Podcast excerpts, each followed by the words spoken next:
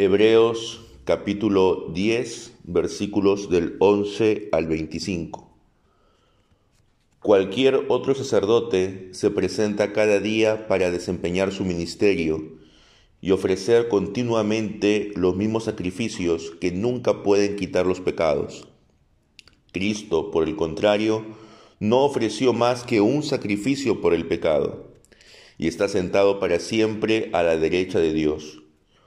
Únicamente espera que Dios ponga a sus enemigos como estrado de sus pies. Con esta única obración ha hecho perfectos de una vez y para siempre a quienes han sido consagrados a Dios. Es lo que también nos atestigua el Espíritu Santo, pues después de haber dicho, Esta es la alianza que yo haré con ellos después de aquellos días, dice el Señor. Pondré mis leyes en sus corazones y las escribiré en sus mentes. Añade, y no me acordaré más de sus pecados ni de sus iniquidades. Ahora bien, donde los pecados han sido perdonados, ya no hay necesidad de obración por el pecado. Así pues, hermanos, ya que tenemos libre entrada en el santuario gracias a la sangre de Jesús, que ha inaugurado para nosotros un camino nuevo y vivo a través del velo de su carne, y ya que tenemos un gran sacerdote en la casa de Dios, acerquémonos con corazón sincero, con una fe plena, purificado el corazón de todo mal de que tuviéramos conciencia y lavado el cuerpo con agua pura. Mantengámonos firmes en la esperanza que profesamos, pues quien nos ha hecho la promesa es digno de fe. Procuremos estimularnos unos a otros para poner en práctica el amor y las buenas obras, no dejando de congregarnos en asamblea, como algunos tienen por costumbre, sino animémonos mutuamente, tanto más cuanto que ya veis que el día se acerca. Amén.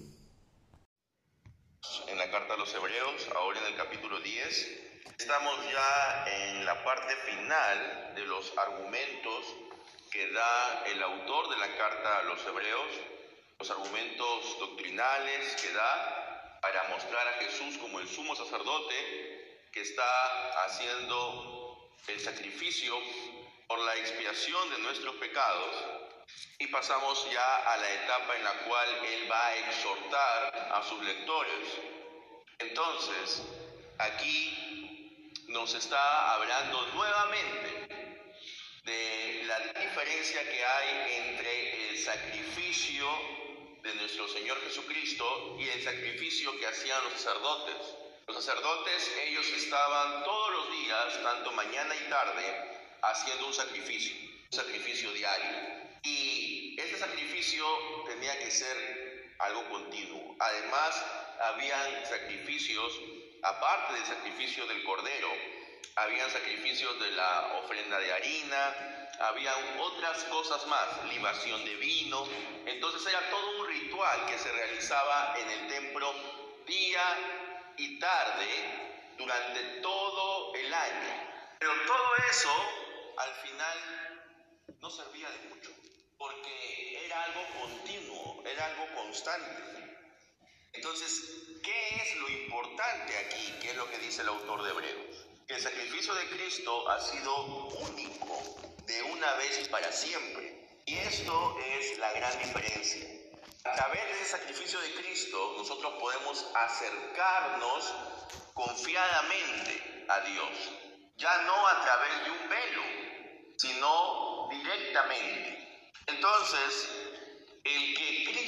haya conseguido para nosotros, el que ahora podamos tener la ley escrita en nuestros corazones, como había predicho el profeta Jeremías, y que podamos acceder gratuita y libremente a una comunión con el Padre, todo eso que logró Cristo con su sacrificio en la cruz debe ser bien asimilado por nosotros y luego tiene que ser correspondido con nuestras acciones. No podemos quedarnos solamente en lo teórico y decir, bueno, pues Cristo ya ha hecho lo suficiente por mí, Cristo ya ha clavado en la cruz mis pecados, gloria a Dios, soy salvo y me quedo en mi cama.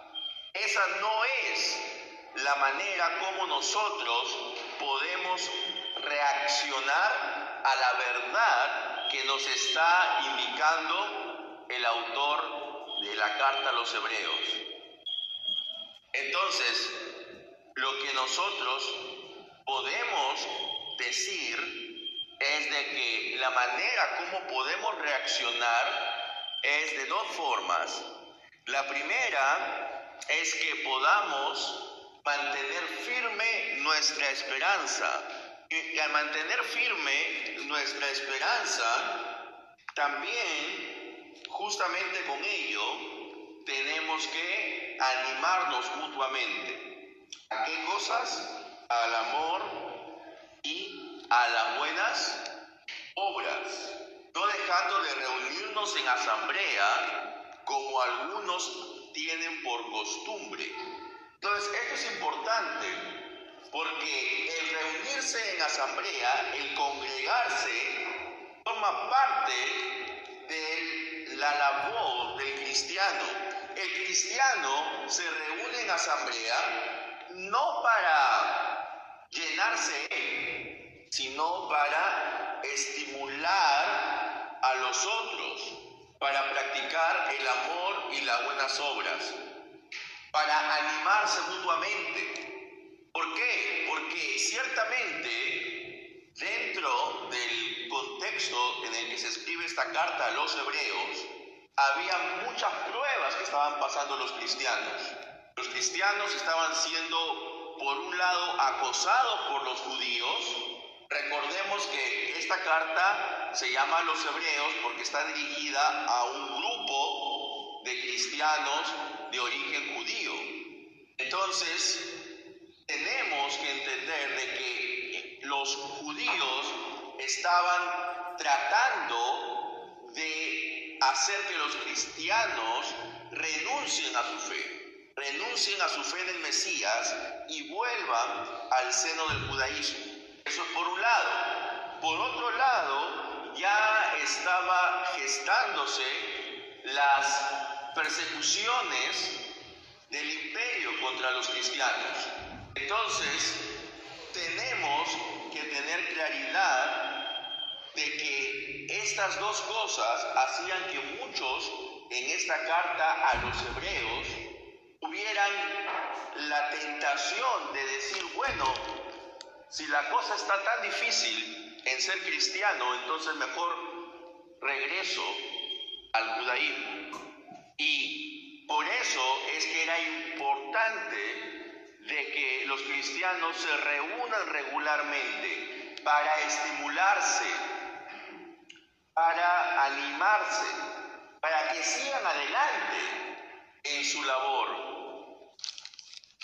Entonces, tenemos que entender que esa, así como era la situación en esa época, es la situación ahora en esta época también. Esta época hay algunos que dicen, bueno, ¿y yo qué gano con ir a la iglesia? Si puedo desde mi casa sintonizar un sermón, un servicio de adoración de cualquier iglesia en cualquier lugar del mundo. ¿Qué gano yo con ir a la iglesia? Si puedo fácilmente escuchar un audio de un sermón o puedo, o puedo leer por la internet algún sermón o algún estudio.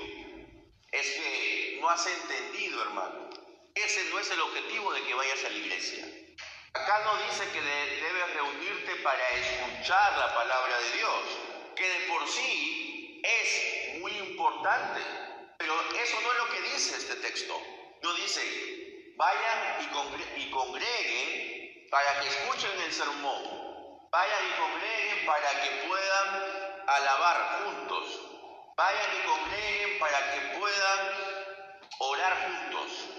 Lo que dice el texto es que la razón por la cual deben congregar es para estimularse y para animarse mutuamente. Y eso no lo pueden hacer de manera virtual de la misma forma en que se hace de manera física, presencial. Porque alguien puede decir, bueno, pero yo puedo llamar por teléfono o puedo mandarle un chat a alguien animándole para que pueda actuar correctamente, para que pueda seguir en los caminos del Señor.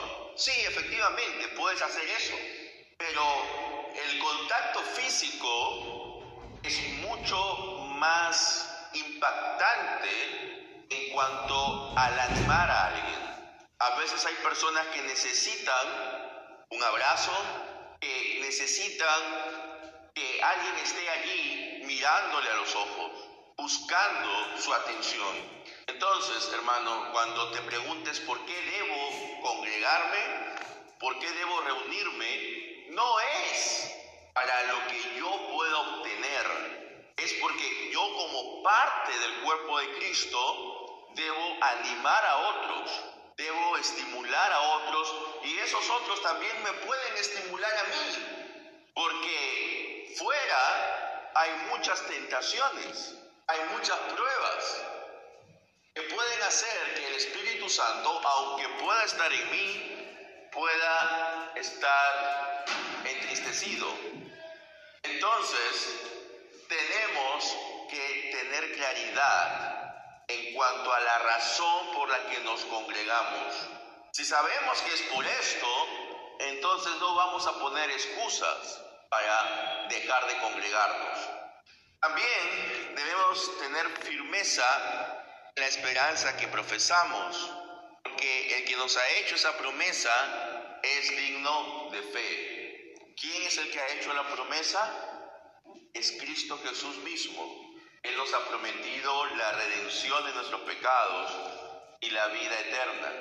Entonces, no podemos caer en la duda, no podemos caer en la apatía y decir, bueno, yo tenía esta fe, pero ¿saben qué? Ya no, ya, no la tengo. Porque el que nos ha prometido esto no es una persona de carne y hueso. Si fuera una persona que solo fuera de carne y hueso, si fuera solo un ser humano, entonces podríamos dudar, como dice el profeta Jeremías, Maldito el hombre que confía en el hombre. Pero el que nos ha prometido eso era más que un ser humano. Tenía una naturaleza humana, completamente humana, pero al mismo tiempo habitaba en él la divinidad. Era 100% Dios y 100% hombre. Era el Hijo encarnado. Entonces, lo que nosotros tenemos, por cierto, es la promesa de Dios mismo, no la promesa de cualquier ser humano. Entonces, hermanos, no podemos ser vacilantes en cuanto a esto. Ya Cristo ha ofrecido el sacrificio necesario. Ya Cristo nos ha hecho perfectos de una vez y para siempre. Ya Cristo ha perdonado nuestros pecados y ya no es necesario tener un sacerdote que ministre en favor nuestro, porque Cristo ya lo ha hecho por nosotros. Tenemos que presentar nuestras ofrendas ante el sacerdote, no tenemos que traer un cordero de un año sin defecto, porque el Cristo es el cordero de Dios que ha quitado el pecado del mundo. Pero esta noticia, esta gracia de Dios, tiene que hacer que nosotros pues vivamos conforme a lo que hemos recibido, ya que ha inaugurado para nosotros un camino nuevo, ahora podemos acercarnos sinceramente. Ya no tenemos por qué estar aislados, no tenemos por qué estar alejados de Dios. Cristo es como, digamos, estamos en un camino muy accidentado, lleno de hierba mala, lleno de muchas cosas que impiden nuestro acceso. Y es como que alguien ha ido abriendo trocha, ha limpiado todo, ha dejado el camino listo, despejado, y solamente tú tienes que ir por ese camino, nada más. Pero a veces ni siquiera eso queremos hacer. Cristo ya ha hecho todo por nosotros. Lo único que tenemos que hacer es continuar en el camino que Él nos ha trazado. Pero para continuar en ese camino, porque ciertamente no es fácil a veces, tenemos que estar dispuestos a estar juntos, a estimularnos, a animarnos mutuamente. Porque si no estamos juntos, lo que va a ocurrir es de que va a ser más fácil que nos podamos desviar. Animémonos, hermanos, a seguir congregándonos. No porque sea solamente algo que forma parte de mi rutina semanal o porque forma parte de mi tradición eh, dominical, sino porque es parte del camino que Cristo mismo nos ha dejado. Debemos animarnos, exhortarnos unos a otros. no, lo virtual no va a reemplazar lo físico. En algunas ocasiones podrá hacerlo cuando hay necesidad, pero cuando se pueda tener una reunión presencial, debemos hacerlo. Debemos tener conciencia de que eso forma parte de lo que Cristo mismo nos ha mandado. Que Dios nos guarde, que Dios nos permita seguir cumpliendo con ese mandato que es para beneficio nuestro y de nuestros hermanos. Amén.